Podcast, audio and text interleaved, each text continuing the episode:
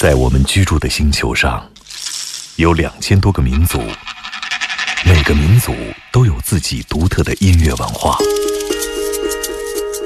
在这些声音背后，蕴含着多少人类对土地和天空的热爱，又有着怎样动人心魄的故事？感受地球声音脉搏，探索炫目音乐世界。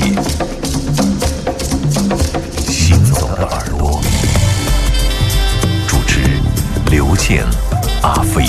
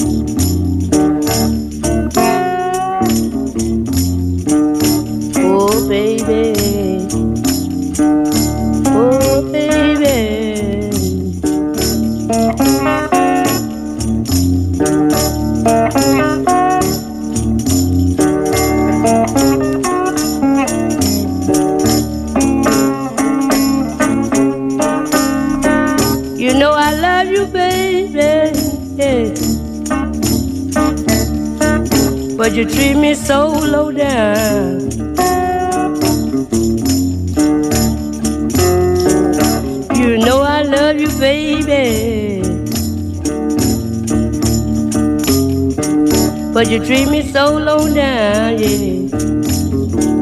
yeah.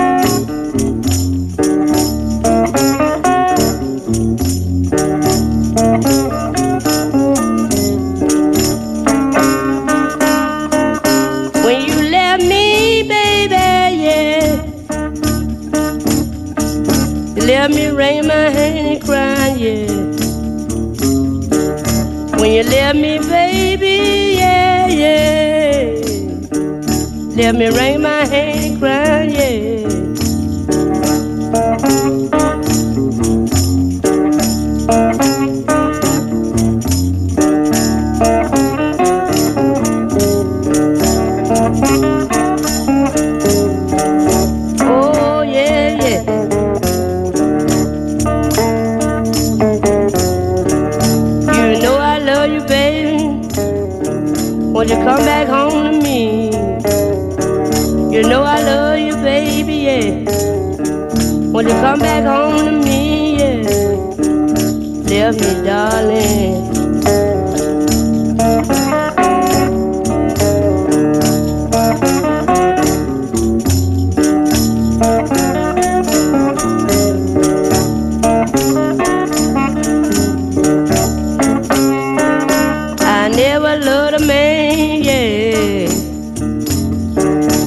loved you before.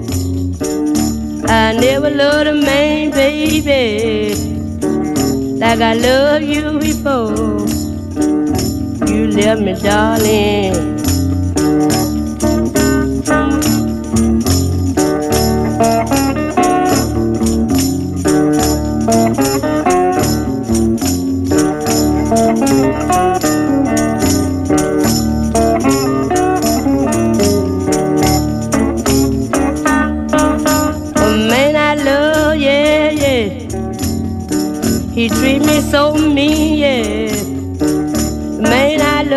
Yeah. He treat me so mean. Someday, baby.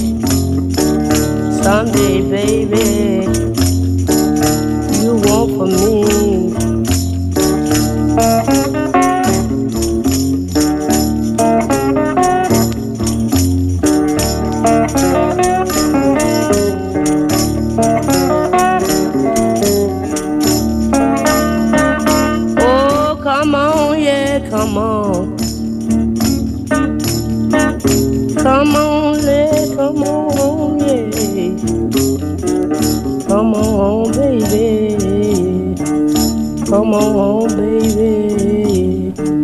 I got love for you, baby. 继续回来，这里是行走的耳朵，我是刘倩，我是阿飞。嗯，神游物外，静听世界之音。今天很开心，因为阿飞准备了很多女性音乐家的作品。对，这首曲子就非常的令人感动啊。嗯，一个我们说蓝调音乐有特别特别多的大师，刚才跟刘倩说呢，就是数都数不过来的名字。对，但是好多都是我们不了解、女性的蓝调吉他手，真正精彩的确实。比较罕见。现在我们听到是的，Jessie May Hanfield，这是他在六十年代的录音。那么他已经去世了，二零零六年八十二岁的时候去世，是最伟大的美国的蓝调音乐家，很高寿啊。有复刻他的唱片，我也是，其实是第一次听到他的歌声，第一次听我就被。打动了，就是他的那种完全跟蓝调的精神，我觉得是有一点不一样的。为什么？他不太炫耀，而且他不是很表演，就是他就浅吟低唱，完全是自己的心思唱出来那种感觉，而且也不在乎声线的控制把握，不在乎那种传统意义上的美。对，只是唱出来、弹出来，这种感觉让我震撼。所以说，我觉得。我们这么多年听 blues 介绍那么多的优秀的演奏家或者演唱的歌手，包括 Latin Hopkins 这样的，或者这些就不用说了。从主流的、非主流的到巨星，我们都介绍过。但是真正的像这样那么淡如止水的。不显山露水的表演真的看的不多。我们也知道或多或少，blues 都有一定的表演性。它从它的根源，从它的早期的发展，就是有它的娱乐功能，而且它的那种叙事性也是很强。但像 Jessie 这样唱歌的艺人，真的非常非常的罕有。因此，在众多的这种技术派，或者说是声线派，或者说是技巧派，突然间他到了我的耳朵里，我深受打动啊。所以说，今天这首曲子当然也是比较悲伤的一首曲子哈。嗯，我坐在门。口哭泣就是这样的一首歌，那么整张唱片也就呈现出他这种非常低调的、非常内敛的这种气质，我非常的喜欢。其实我觉得这首音乐它到来的这个时机刚刚好。如果我们更早一点认识它，可能也就忽略它了。如果二十几岁的时候听它，可能我们也就一耳朵听过就完了，不会实际上，我觉得它的特色、它的迷人之处是它真的是没有什么过人之处，但是那种情绪，真正你可以触及到你的灵魂，你可以直接感觉到他那种真的是站在门口哭泣的那种悲伤，是通过他的。看似面无表情、没有感情的歌声中传递出来的那种隐忍，这个非常的重要。所以说我一听确实非常非常的感动。所以说第一时间跟大家来分享一下，这也是我们耳朵里第一次听这样的一位蓝调的女性的吉他手，也是一位伟大的女歌手啊，Jessie May Hanfield。